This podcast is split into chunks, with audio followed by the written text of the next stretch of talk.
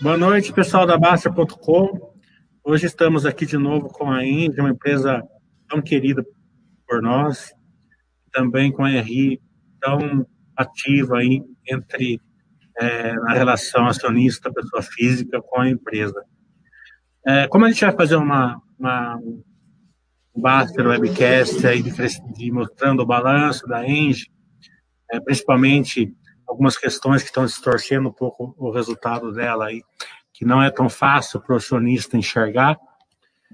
É, então a gente vai mexer com algumas perspectivas de longo prazo que pode ou não se concretizarem, né? Então o que a gente fala aqui não é certeza que vai acontecer a longo prazo e como é de praxe a gente nunca indica nenhuma compra ou venda de ações e sim sempre o estudo é, e a proximidade com a empresa que é muito importante para a gente. Boa noite Rafael, boa noite Vanim. É, suas primeiras palavras aí para o pessoal da Baster. Boa noite. Boa noite.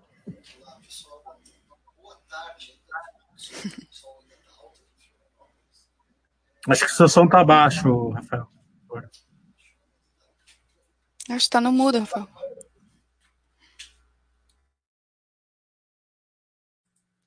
Aquele clássico erro de deixar no mudo e começar a falar, mas vamos lá, pessoal. Obrigado, gente. É, Bom, primeiro de tudo, novamente agradecer a Humilha a oportunidade de estar de novo aqui com vocês, né, para falar um pouco aí da, da empresa. É, acho que o foco hoje vai ser um pouco mais aí sobre o crescimento e o que, que a gente está fazendo é, para adicionar valor aí para os nossos acionistas. É um, é um prazer estar aqui e a gente está à disposição. Comigo hoje é, é a, eu estou trazendo a Ivani, que trabalha na, comigo na área de relações com investidores. A gente vai se dividir um pouco, vou falar um pouco, vou falar sobre TAG, a Ivani vai falar sobre os projetos em construção, e daí a gente, a gente fica aberto às perguntas que vocês, vocês tenham, Mili. Rafael, vamos falar um pouco de TAG. A TAG é um, é um, ele é um ativo sensacional, a margem muito grande, mas que aparece muito pouco no balanço, né? Então você é, pode comentar o que é a TAG, como que ela gera uhum. valor para o sócio, e por que, que ela aparece pouco hoje no, no balanço, né, os resultados, e, e quanto tempo, né, é, em média, leva para começar a aparecer melhor? E, e fale um pouco da contabilidade que, que dá essa distorção no balanço. Não, tá certo.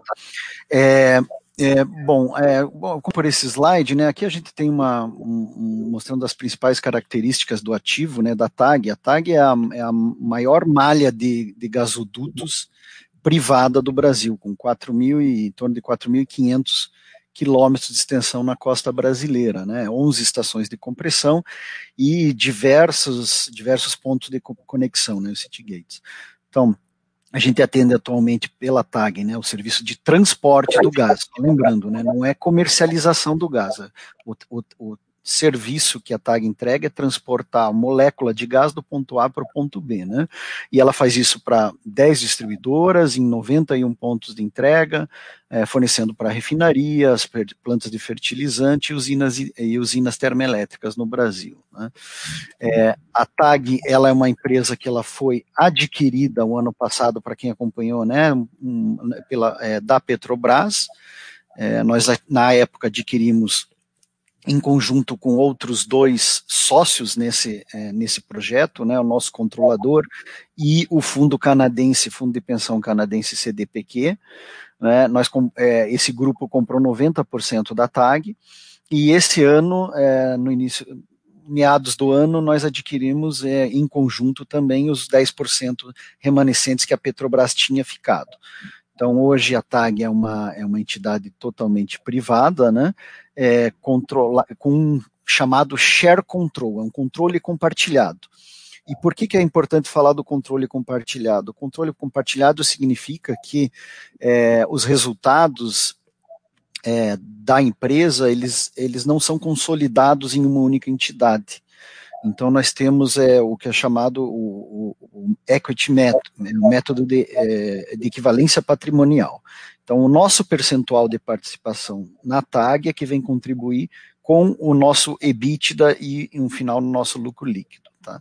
Não é que a receita que a TAG tem entra, consolida na receita da Engie Brasil Energia. Nós não vemos receita da, da TAG entrando em receita no, é, no, nosso DRE. Nós temos a contribuição no EBITDA e, e a partir daí chegando no lucro líquido. Né?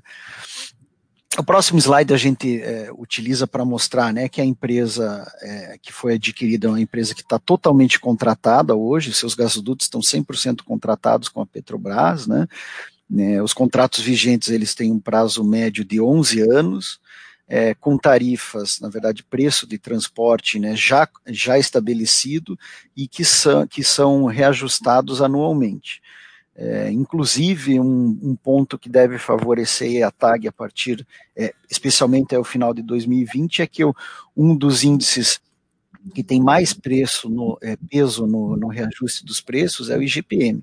Torno de 60% do, da cesta de, de índices, é, o IGPM responde por em torno de 65% dessa cesta. E todo mundo sabe que o IGPM deu uma boa caminhada nesse ano. Né? Então, então, isso daí vai, vai trazer um reflexo positivo é, nos, nos contratos para a TAG aí no ano de 2021. Tá, então, como falei, a, a, os gasodutos estão 100% contratados. Após o vencimento desses contratos, é, nós entraremos numa revisão tarifária, né, que é, é a revisão tarifária, um processo de revisão tarifária que é feito pela Agência Nacional do Petróleo e Gás, né, a ANP, é, e esse processo ele vai se repetir a cada cinco anos. Tá? Então eu não terei mais um preço, você vai ter uma tarifa, é, ou esses, é, conforme forem vencendo esses gasodutos, é, o contrato esse, desses gasodutos significa que eles vão estar amortizados já e de, depreciados, então você vai ter agora uma revisão tarifária em que é prevista uma queda dessa tarifa significativa após o vencimento desses contratos. É, naturalmente, nós sabíamos disso quando analisamos o projeto, né? É, e já previmos na nossa modelagem essa queda de tarifa, sendo que é, do valor pago pela TAG, 80% do valor pago é, foi é, identificado pelos contratos atuais. Apenas 20% do valor total pago é, no valuation vem da, do, eh, da receita e do, do valor que vai ser gerado após o vencimento desses contratos, ou seja, isso significa essa previsão de queda de, de tarifa. Né? Quase como como rápida transmissora. Exatamente. É um ciclo tarifário muito similar ao que as transmissoras, é, o que, os que as transmissoras passam aí né, a cada cinco anos. Né. Aqui no próximo slide a gente mostra alguns números, né? A, a, a TAG, ela, como é um, um, capital intensivo, né? Ela tem uma margem EBITDA muito alta, uma, uma superior a 85%, né? É, Para remunerar o capital investido, né? O, vocês podem olhar também que o capex em 2020 foi um capex muito baixo apenas 94 milhões, mas existe um, um, um plano de investimento para os próximos cinco anos, em que a gente estima é, investimento em torno de 1,5 bilhão de reais, é, com é, projetos de é, manutenção, né, melhoria da operação do ativo e, e segurança né, da operação do ativo, mas também projetos é, para atender a abertura do mercado. Então, potencial ampliação e expansão da malha. Né? É, agora eu vou passar a palavra para. É, é, aqui acho que a gente vai é, fechando o parênteses da tag. É, Miriam, não sei se você quer fazer as perguntas agora, ou a gente é, faz. Melhor, melhor fazer agora para fazer bem, bem. Deixa, eu, deixa eu, eu, eu compartilhar aqui agora. Ok, eu vou interromper aqui.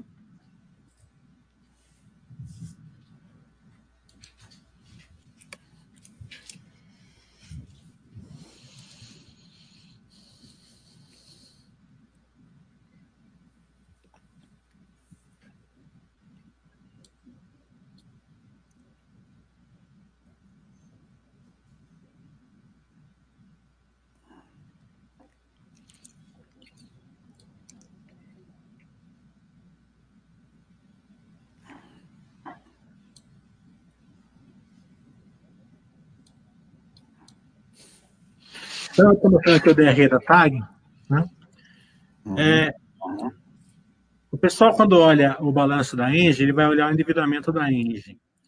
Só que dois terços, mais ou menos, da dívida que a Engie é, assumiu para é, comprar a TAG não está no balanço da Engie, né? ela é responsável, obviamente, mas está no balanço da própria TAG. A própria TAG vai, vai pagar isso daí. Isso acarreta com que o, o resultado financeiro, que é, que é pagamento da dívida, é, impacte bastante no, no, no, resultado da equivalência patrimonial. Né?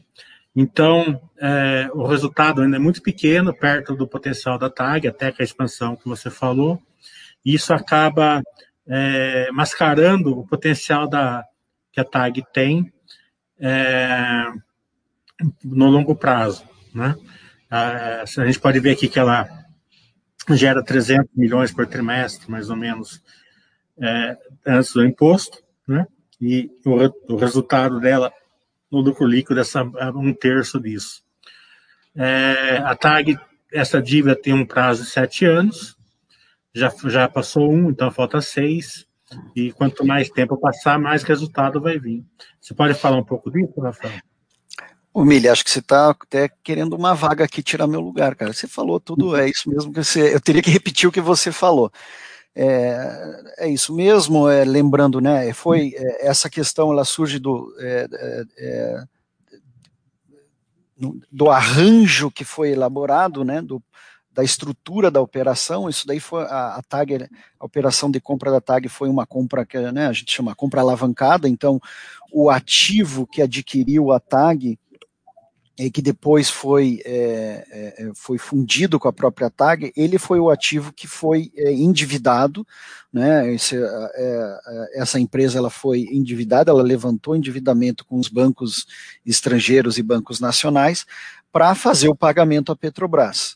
Né? Então, esse ativo ele foi endividado em torno de é, 70% do valor total da, da, do valor da TAG foi levantado com bancos e 30% veio, é, foi o equity que os sócios injetaram. É, então, é, essa dívida, como você mesmo disse, né, quando foi contratada lá atrás, no, na, na, época da aquisição, ela tinha um prazo de sete anos, e o serviço da dívida, né, os juros, estão é, pesando efetivamente no resultado final, no lucro líquido. Né. Conforme a, empresa vai gerando caixa e vai liquidando esses, eh, esses financiamentos, esse empréstimo e diminuindo a alavancagem da TAG, naturalmente o lucro líquido vai aumentar e com isso a contribuição que a TAG faz para o resultado de todos os sócios, né, dos seus sócios. É, agora eu vou mostrar a distorção nas transmissoras. Então eu vou levantar a bola para a Ivani, depois ela pega a, a cortada depois que eu falar, aproveitar que eu estou com com o balanço aqui na.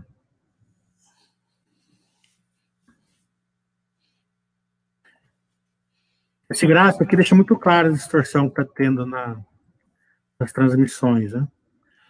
É, como os três empreendimentos da, da Engie na transmissão, é, eles não estão energizados, estão em construção, então a gente pode ver aqui que a receita né, tem a despesa e sobra muito pouco, 1% no lucro líquido.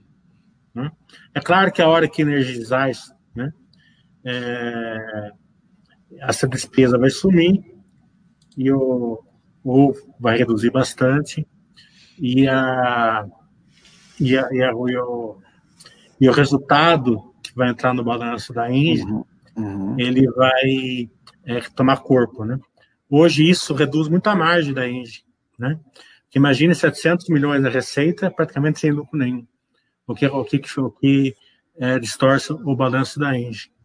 E, então, é, se, é, eu estou mostrando essa distorção, a Ivani vai, vai, comentar sobre a transmissão, mas eu quero também fazer uma segunda pergunta para depois o Rafael uhum. comentar sobre é, o leilão que teve agora de transmissão.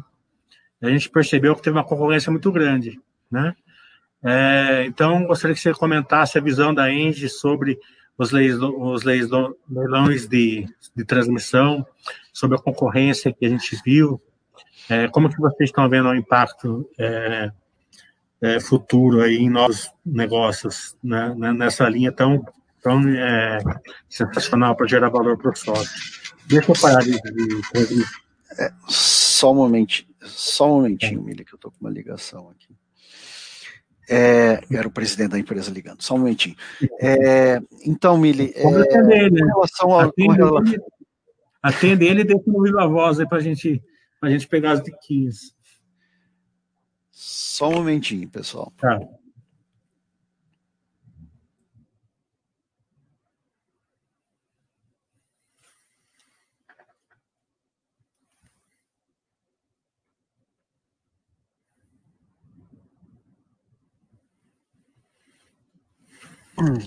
Depois Manda um abraço. Pode deixar. Chefe a gente tem que atender, né? Vamos lá então, Ivani. Não, deixa eu, deixa eu comentar ali sobre a questão do, né, da, da, da, da competição aí no, no leilão. Né? Bom, é, quem acompanha os leilões de transmissão sabe que nos últimos três anos a concorrência aumentou, aumentou muito. Né? O setor de transmissão, o que, que aconteceu nele? O setor de transmissão há alguns anos atrás, ele não era um setor que chamava muito a atenção do mercado. Ele era um setor basicamente né, dominado pelo, por empresas estatais, né, Eletrobras, e as margens é, e as margens eram muito baixas. Né.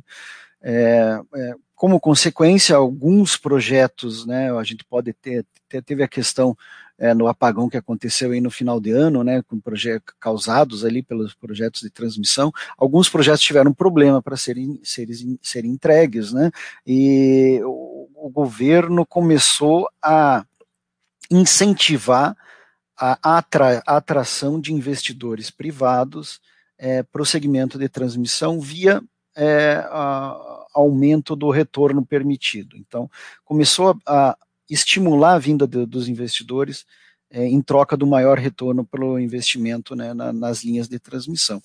E isso é, é, começou a atrair uma competição, é, uma tensão muito grande dos investidores e que levou essa competição tão alta aí nos últimos anos. Né. É, nós é, entramos no segmento em 2017, nós ganhamos um, uma linha é, a linha no estado do Paraná, que está em construção, é, isso no, no, leilão de 2017. No ano passado, nós adquirimos um projeto é, que havia sido leiloado no mesmo leilão de Gralha Azul, o projeto Novo Estado, né? Então, nós compramos no mercado secundário. É, isso, isso agora não é mais permitido dentro das regras do leilão, né? Você deve é, levar o projeto até a entrada em operação agora, você não consegue vender um projeto é, enquanto ele não está operacional. É, é, então, esses são os dois projetos que nós temos. E nós continuamos desde 2017 a participar nos leilões e enfrentar essa concorrência é, bem acirrada, é, com descontos é, da RAP que chegaram até 70%. nós, nós temos a nossa disciplina financeira, é, nós estudamos né, é, os projetos é, profundamente, cada um deles, para procurar ser o mais competitivos possível, mas nós temos um retorno mínimo é, exigido que tem que ser respeitado, porque a gente entende que tem que gerar valor para o acionista. Né? Enquanto houver é, é, retornos que não satisfazem o, o, que, é, o que a gente entende como sustentável, nós, é, nós é, não, não apresentamos, não, não vamos é, acompanhando os, as propostas, os bids dos concorrentes. Né.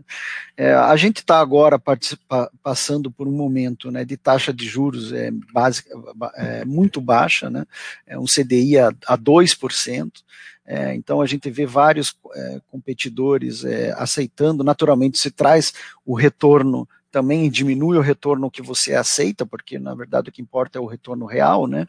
É, e, e, nós entendemos que é, temos que oportunidade de aguardar um melhor momento para sermos mais competitivos. Porque você tem que imaginar que quem está construindo um projeto de transmissão agora vai aceitar esse retorno por um prazo de é, muitos anos.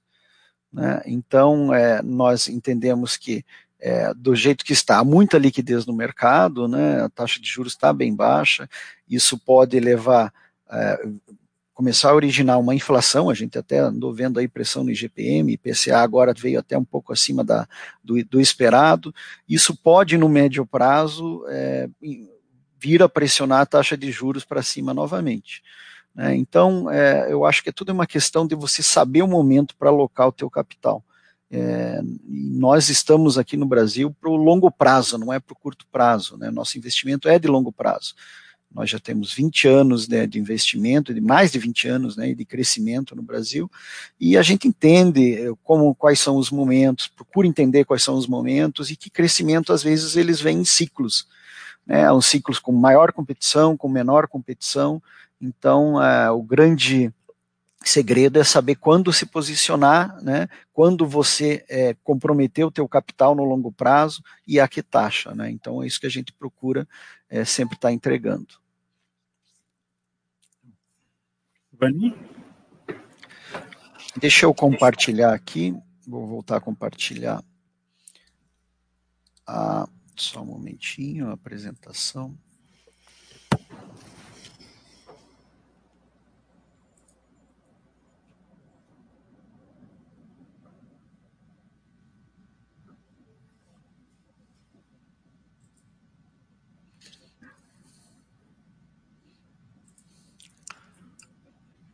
Compartilhando.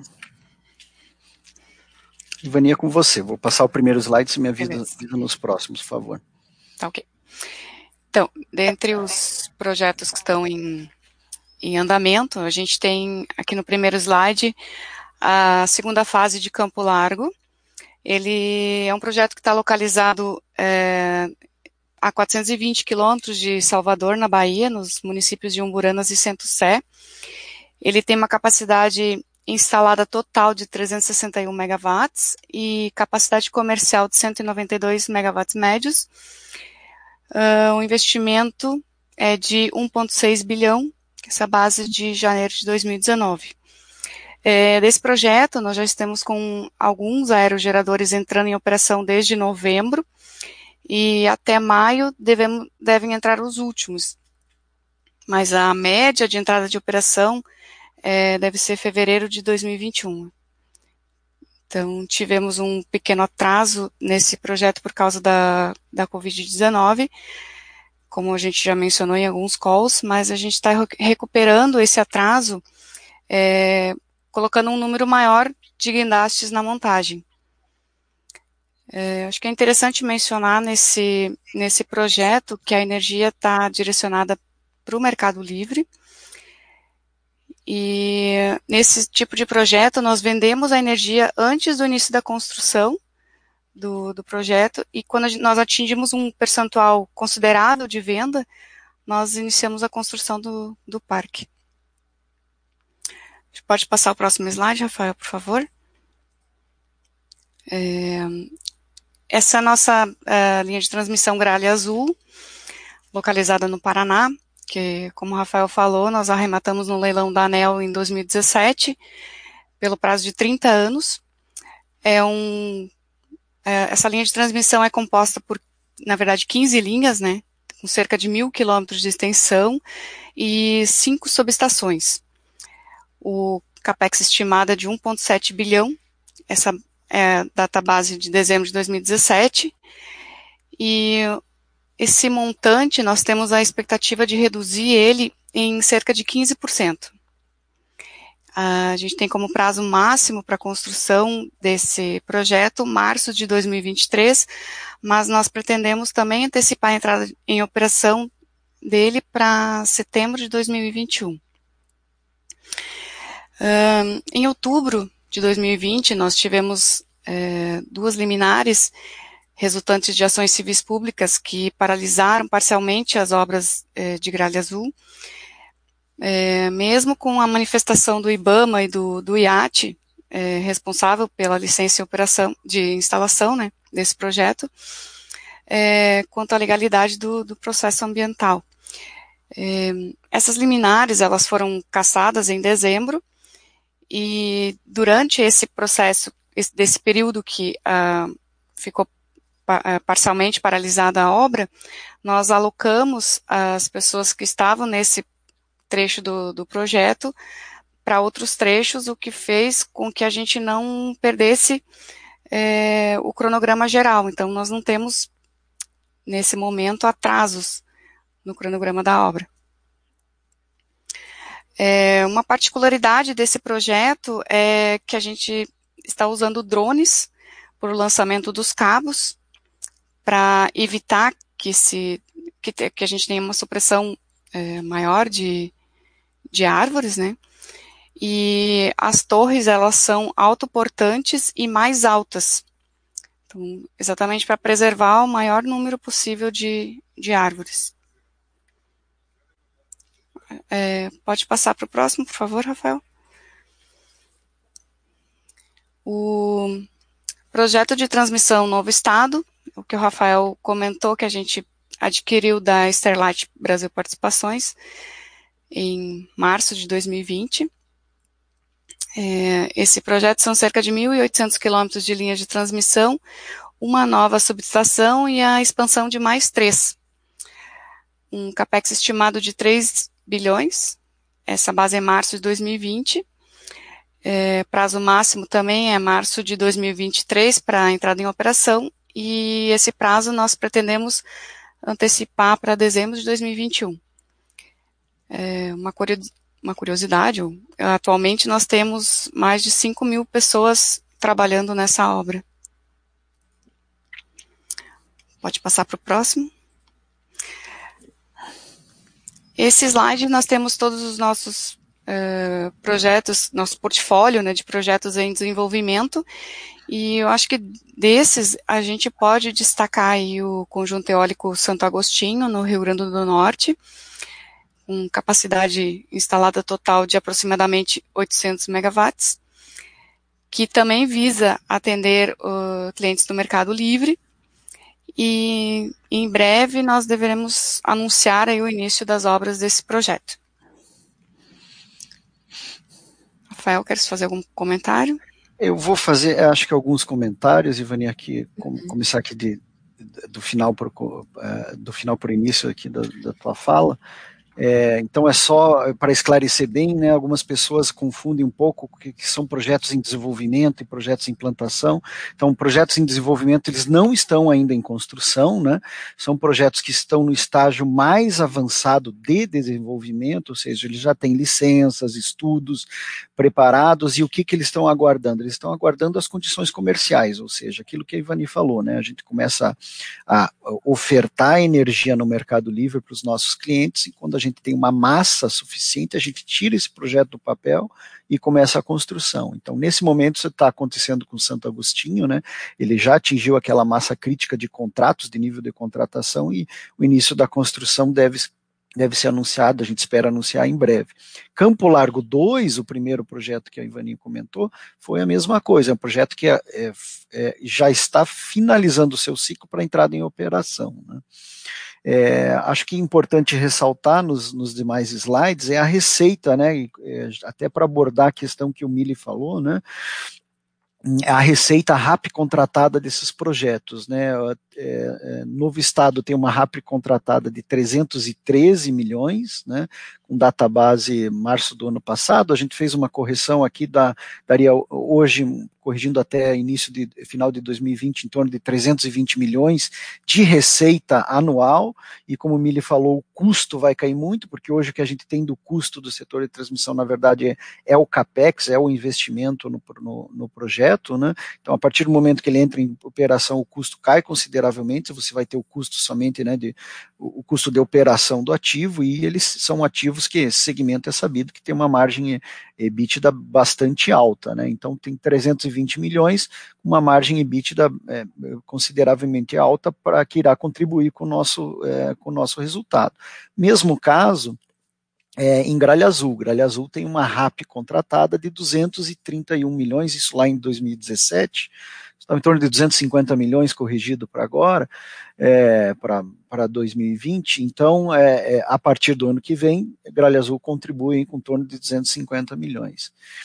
E é, Campo Largo, a gente não divulga é, os preços de contratação no, no, no, no, mercado livre, né, para não comprometer a nossa, a, a nossa política comercial, né, nossa, nossa comercialização de energia, mas se a gente fizer um cálculo é, um, um, cálculo é, simples, utilizando um preço médio de energia em torno de 150 reais, é, que é, potencialmente é um preço baixo para energia incentivada, que é o caso da, da eólica, né, a gente teria uma, uma receita em Campo Largo seria de quanto, Ivani?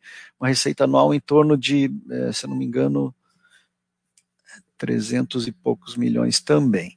Ou seja, é, o total de receita que esses três projetos vão adicionar em 2022 em diante, ele supera 800 milhões de reais. Tá? Então, o primeiro ano que esses projetos vão contribuir integralmente para a nossa receita é 2022, então a partir desse ano, é, em torno de 830 milhões de reais a mais nós teremos no, é, nas nossas receitas. Campo Largo é em torno de, de 250 por ano também. 250, é. Então Isso. a gente tem 250 aqui em Campo Largo, mais 250 em, em, em Gralha Azul. Campo Largo, 250 em Gralha Azul, e em 300, então 800, em torno de 820, 830 milhões de receita adicional quando todos esses projetos entrarem em operação. É, deixa eu comp compartilhar aqui uma, Uhum. Estou com vocês aqui.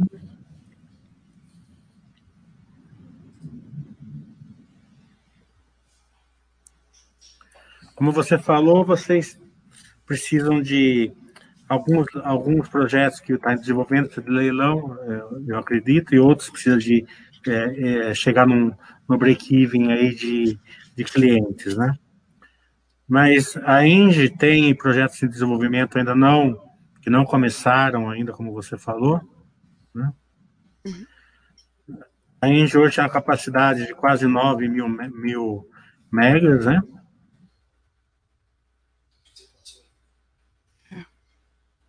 Você, e tem um, uma capacidade aí para novos projetos aí que já estão bem adiantados, como você falou, de quase 27% aí. São, São Santo Agostinho, você falou que já está para tirar aqui desse, ele, é, ele, vai entrar em duas, é, a princípio em duas fases. A primeira fase vai ter é, em torno de quatro, acima de 400 megawatts, 430, alguma coisa assim. Então entra metade disso, deve entrar em construção ainda esse ano, desses 800. Né? Então, lembrando, né, é, a gente não, não tem como, é, não há um compromisso de entrada em operação desses projetos em desenvolvimento, mas mostra que a gente tem uma capacidade de, um estoque de capacidade de, de crescimento consistente, em torno de, é, é como o Mili falou aí, quase 30% de crescimento que a gente pode contratar para os próximos anos, naturalmente é, tendo as condições de mercados é, que é, nos levem a atender o nosso retorno mínimo exigido. É, eu tenho uma, um modo de, é,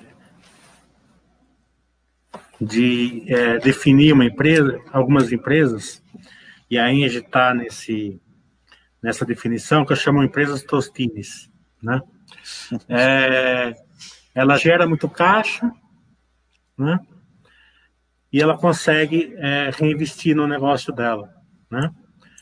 Porque ela consegue reinvestir no negócio dela, ela gera mais caixa, gerando mais caixa, ela consegue reinvestir no negócio dela. É, isso, né? É, essa, essa geração de caixa grande que vocês têm, ela, ela vai proporcionar é, é esse crescimento que a gente está vendo de 30%. Fora disso, né? Como vocês são uma empresa Tostines que geram bastante caixa, vocês estão olhando alguma coisa fora desse pipeline aqui, né? Sempre, sempre estão olhando as oportunidades aí em, todas as áreas que vocês atuam, né? Não, exatamente. A gente sempre busca projetos, é, a gente vai no, no famoso M&A, né, as, as, aquisições e fusões. É, e a gente tem exemplos recentes disso, né? Novo Estado foi uma aquisição que nós fizemos no ano passado.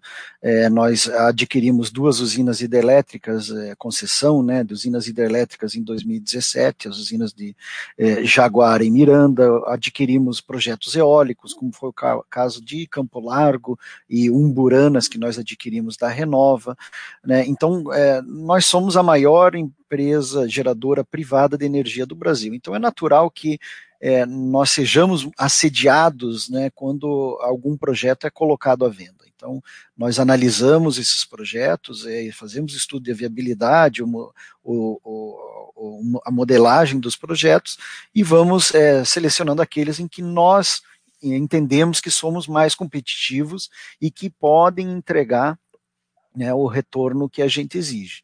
É, não é todo projeto que a gente é muito competitivo, né, Mili? Em alguns projetos é, nós não somos, como por exemplo, projetos que é, é são que o mercado chama ali de é, plain vanilla, né? São projetos muito simples, né?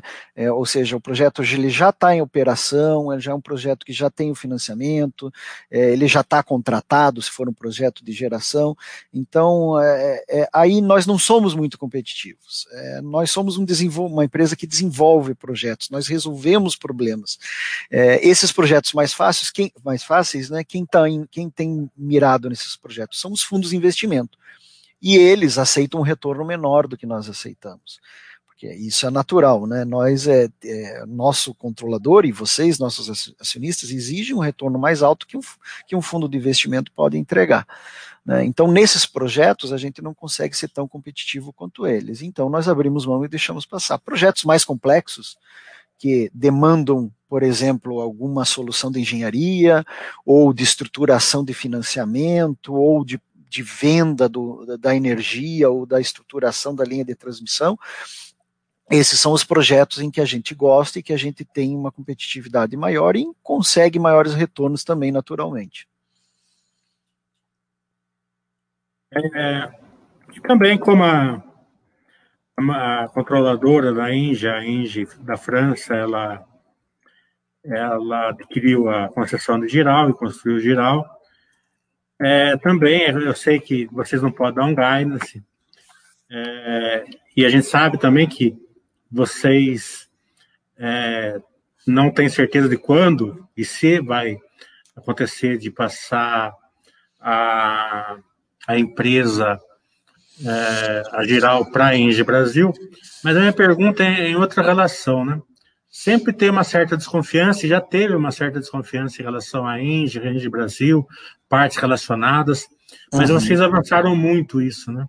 Vocês fizeram comissões independentes, tá bem tranquilo esse processo, né, Rafael? Esse, esse é. caso acontecer, né? Não, sim, exatamente. Tem uma governança muito é, robusta nessa questão da transferência de ativos. Né? É, todo projeto é, que venha a ser transferido pelo controlador para a Engie Brasil Energia, ele, ele vai precisar passar por um comitê de transações com partes relacionadas, é, que vai ser composto pelos conselheiros, majoritariamente pelos conselheiros independentes é, no conselho de administração, ou seja, representante dos minoritários. Né? Esse comitê ele vai analisar os projetos e vai recomendar ou não a aquisição desse projeto para o conselho da administração. Então, é, é, é, deixando claro, ele não pode vetar, mas ele recomenda ou não, mas também seria muito é, difícil o, o conselho da administração acatar ou ir contra uma decisão do comitê. É, acredito que somente em casos muito específicos. Então, é, há uma governança muito forte de proteção do minoritário. Eu acredito até que a Engie, né, na antiga Tractebel Energia, se tornou um case no mercado de como proteger o minoritário em transações com partes relacionadas. Nós desenvolvemos em 2010 esse avanço no nosso modelo de transferência. Não que houvesse alguma coisa errada no passado, nós só demos mais transparência e acesso ao minoritário no processo, né, naturalmente, é, e isso vai ser aplicado a Giral quando vier, se vier e quando vier uh, o, o, ativo para transferência, a proposta de transferência para a Engie Brasil Energia. Tem um outro crescimento aí óbvio para a Engie, né, que é a venda direta de energia para o consumidor final, né? Tem aí uma limitação, cada vez está caindo mais a limitação assim, de consumo, né? O, o, o valor mínimo de consumo, né? Uhum. É, é se você puder falar quanto tal, quanto representa isso, uma, uma empresa média, um supermercado, né? Porque fala assim, é 500 megas, acho que é 500. Mas 500 megas fica muito vago para a gente, a gente não sabe o tamanho né, que está inserido esse 500, se for 500. Né? É, é o consumo realmente como você vê esse potencial de venda direta para o consumidor? É, realmente hoje a limitação é para a compra de energia incentivada, ou seja, de fontes renováveis, é, é meio mega, 500 quilowatts de, de, de, é, de consumo é, e que não é não é qualquer empresa pequena que consegue consumir. A gente está falando aí de pequenos comércios, shopping centers, é, esse tipo de cliente que tem essa demanda. Né? Esse, e esse cliente ele compra energia incentivada. Hoje, é, para energia vamos chamar a energia, a energia conhecida como energia convencional, quem tem o consumo, min, o consumo de no mínimo 1.500 megas já pode comprar essa energia convencional, que tem um preço mais competitivo do que a energia incentivada. Essa, esse, esse valor já foi de 3 megas, ele já caiu um mega e meio, ou seja, meio mega nos últimos três anos, e ele vai continuar a cair é, é, nos próximos anos. Tá? Isso vai fazer com que clientes que hoje compram energia da distribuidora é, diretamente da distribuidora, por exemplo, aqui em Santa Catarina, da Celesc, no Paraná Copel e assim por diante, eles vão poder comprar energia diretamente das geradoras e comercializadoras. Então, isso vai trazer, estima-se que vai trazer uma, capa uma capacidade muito grande né, de demanda, uma demanda muito grande para o mercado livre nos próximos anos. Hoje, nós contamos aí com em torno de a gente deve ter atingido uns 700 clientes, né, mas é, a gente tem um potencial de atingir milhares de clientes nos próximos anos. Né, e, naturalmente, a gente está se estruturando por isso, para isso. Né, já nós lançamos no final do ano a nossa plataforma é, digital de venda de energia, lançamos um novo produto, Economiza, né, que simplifica esse processo de migração do cliente do mercado regulado, ou seja, compra da energia na distribuidora e ele migrar agora para compra na, na, energia no mercado livre, né, do gerador, da comercializadora, é um, é um, é um produto que é, agiliza e facilita esse processo e a gente tem é, é, tido bons resultados aí é, de contratação, né, de, do, dos primeiros resultados aí dessas, da plataforma e do novo produto e a gente vai continuar avançando. Só para o acionista minoritário entender bem, por que, que isso é, é bom para a Indy? Ela ganha mais, ela tem mais cliente para esse tipo de projetos aí que vocês precisam de, de clientes para fazer o ramp out, né, de, de crescimento. Qual, qual que é a vantagem da Indy de vender direto para o consumidor? Para o consumidor a gente sabe, ele vai comprar energia mais barato. Mas e para vocês, qual é a vantagem né, de. Só para ficar bem claro. É, a gente vai ter uma ampliação do mercado livre. Hoje o mercado livre responde em torno de, por em torno de 30% do total da energia vendida no Brasil. E isso vai ampliar. Eu não tenho agora de cabeça para quanto que é, os estudos indicam que pode ampliar, mas digamos que aumente para 35%, 40%, ou seja, vai ter mais clientes para nós atendermos, e isso vai significar crescimento da companhia, do mercado como um todo, né? também dos nossos competidores, é, mas também é, potencial crescimento da, da companhia e acesso a esses clientes. É natural que conforme você for tendo um cliente menor, né, você não vai, você tem que ter uma estrutura diferenciada para atender, esses clientes com menor demanda, que vão comprar um volume menor de energia. Né? Mas é, é, isso também significa que, em determinados casos, nós vamos customizar um produto, é, um, um, atendimento de eficiência energética, que acabam é, podendo é, trazer um retorno maior, uma, um preço maior de venda da energia.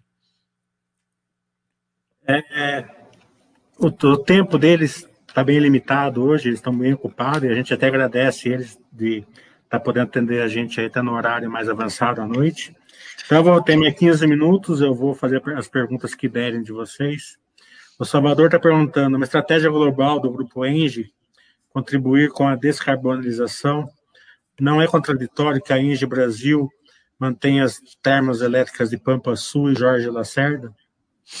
Então, é, na verdade, essa política, né, a nossa estratégia de descarbonização foi, do grupo que foi lançada ao final de 2015, né, é, é, nós nos comprometemos a, a, a, colocar e colocamos à venda essas duas usinas em momentos diferentes, porque Pampa Sul era uma usina que tinha sido recentemente é, é, contratada num, num, leilão do mercado regulado. Né?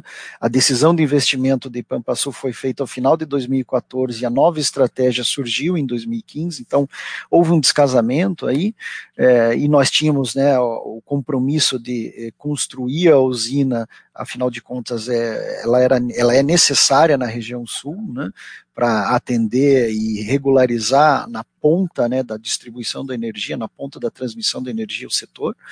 Né, então, naturalmente, nós tínhamos que honrar o contrato que foi assinado, o contrato de, de, de autorização da, de Pampa Sul.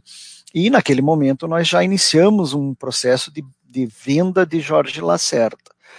É, nós tivemos uma proposta firme para Jorge Lacerda, mas é, não foi uma proposta que nós julgamos ser uma, uma proposta é, condizente com o valor que o ativo gera.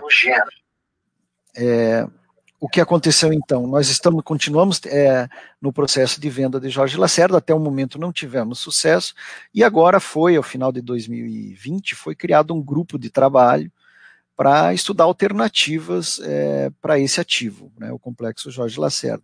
Então, existe a possibilidade de, caso não, não encontremos um comprador, um com qualidade, né, não apenas um comprador que chegue com cheque aqui, por exemplo, tem que ser um, um comprador que vá operar o ativo nos mesmos padrões que nós operamos para respeitar né, é, o meio ambiente também aspecto social, porque a usina de Jorge Lacerda, o complexo de Jorge Lacerda, é muito importante aqui para a região sul do estado de Santa Catarina, então tem que ser um, um, um comprador é, de qualidade. Então, caso isso não surja, é, a, a usina ela tende a ser descomissionada.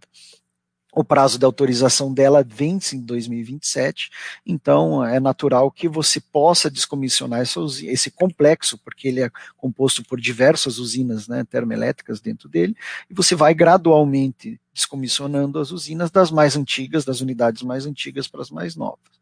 Enquanto isso, né, é, Pampa Sul entrou é, que entrou em operação o ano, o ano retrasado, na metade de 2019. É um projeto ainda está é, sofrendo os ajustes que são normais no início da operação de uma termoelétrica, né?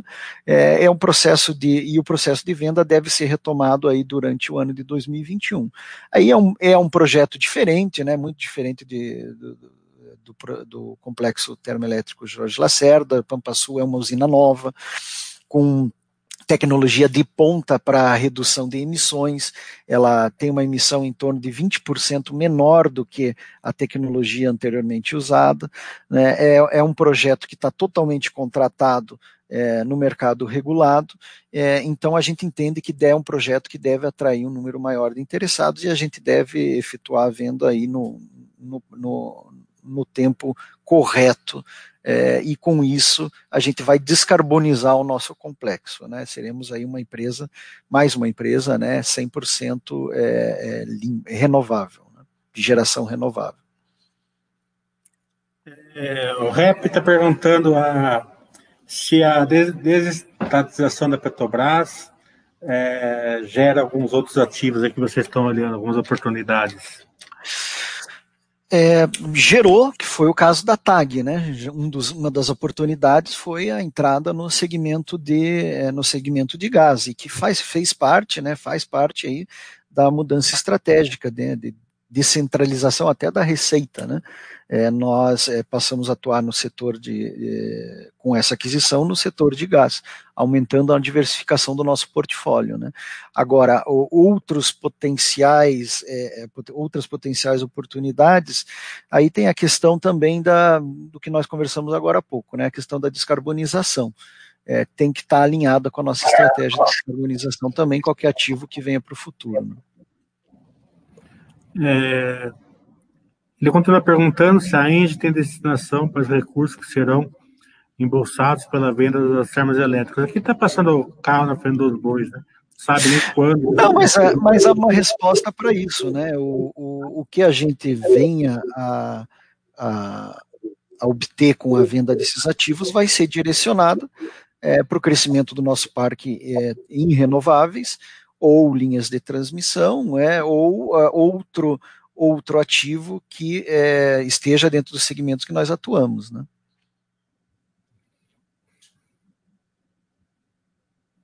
Hum. O GCP está perguntando: o uso da energia fotovoltaica, tanto por empresas quanto residencial, pode impactar nas empresas geradoras? É, a geração. Essa é uma pergunta, é uma pergunta bem relevante, né? A gente sempre, é, nos últimos anos, tem enfrentado essa questão né, de como a geração descentralizada pode impactar né, na geração centralizada que é que nós fazemos.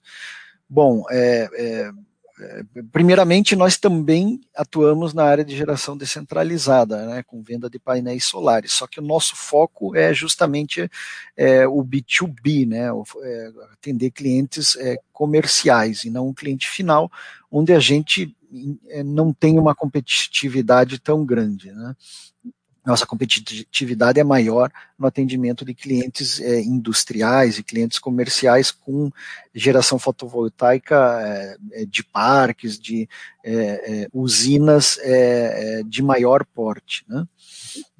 qual é o impacto? Bom, a gente tem que lembrar que nem todo mundo tem um teto para colocar um painel solar. Né, em, grandes cidades, isso é um, esse é um valor impeditivo, é uma limitação da geração fotovoltaica.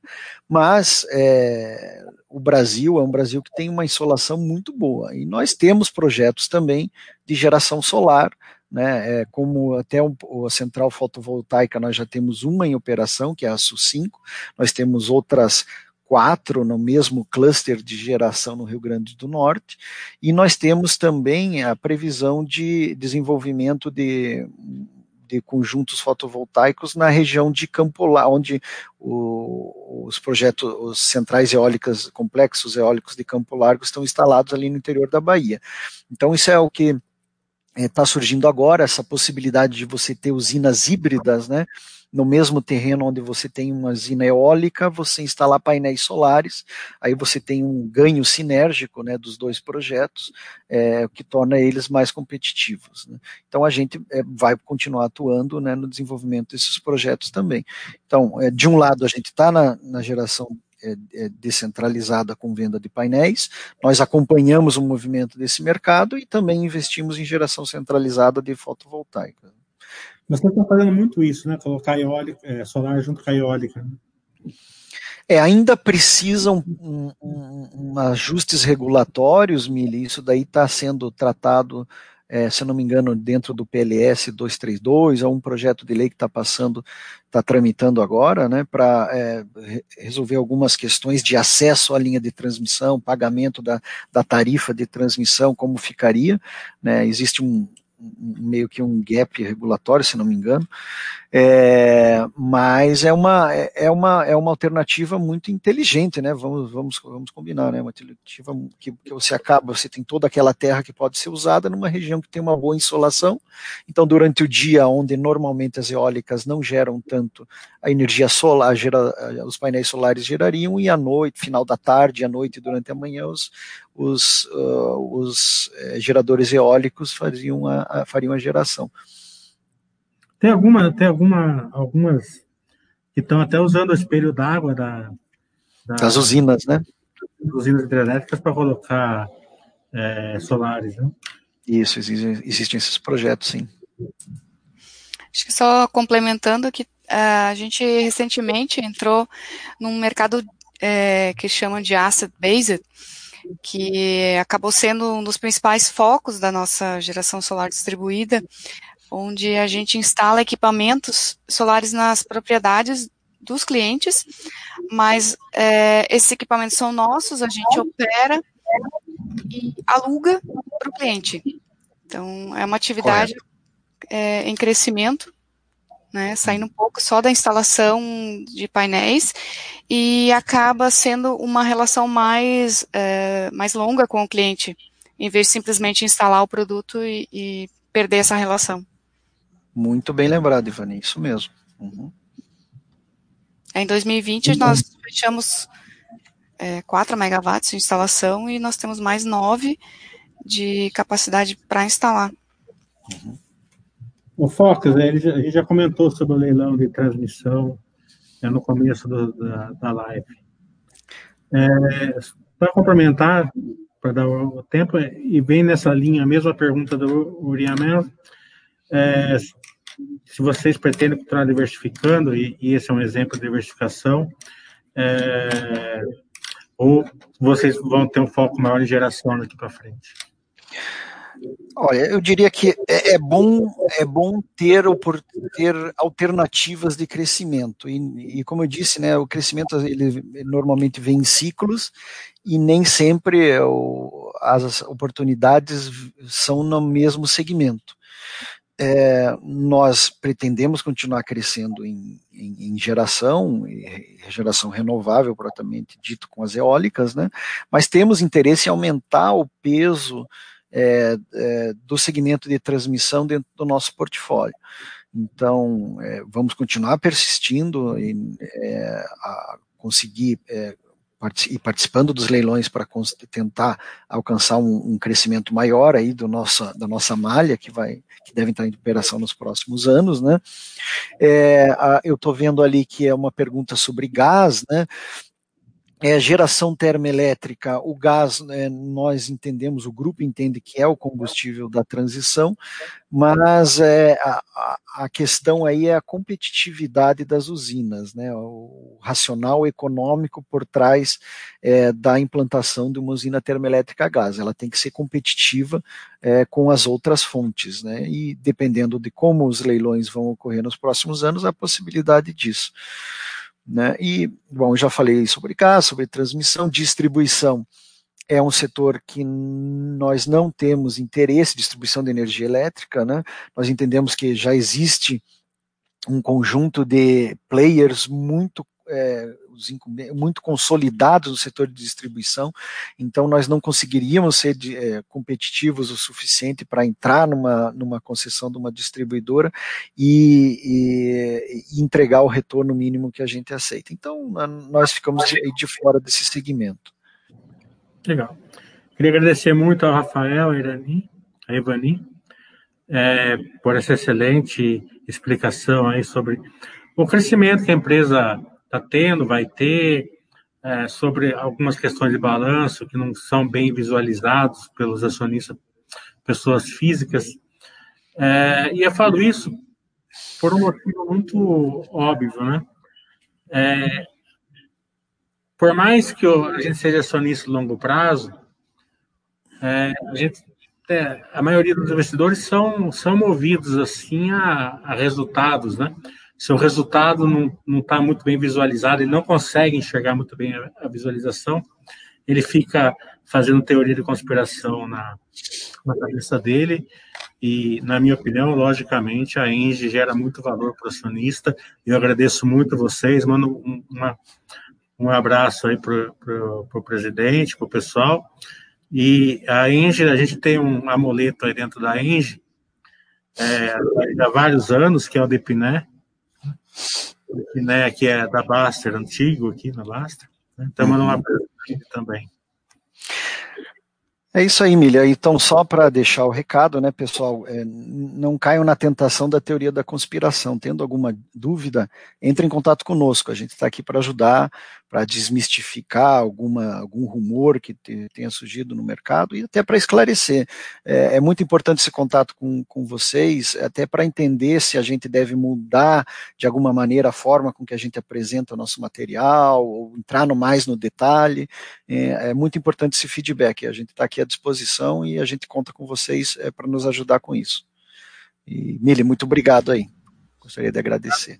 A Basta está sempre à disposição para qualquer feedback que eu vou colocar essa live para o feedback, eu te mando. É, se vocês precisarem de, de, alguma pesquisa, interação, ferramenta, o que vocês precisarem colocar aí para o acionista é, minoritário, é, basta estar à disposição de vocês. Tá ótimo. Tá ok. Obrigada. Tá ok, pessoal. Obrigado e até a próxima. Um grande abraço.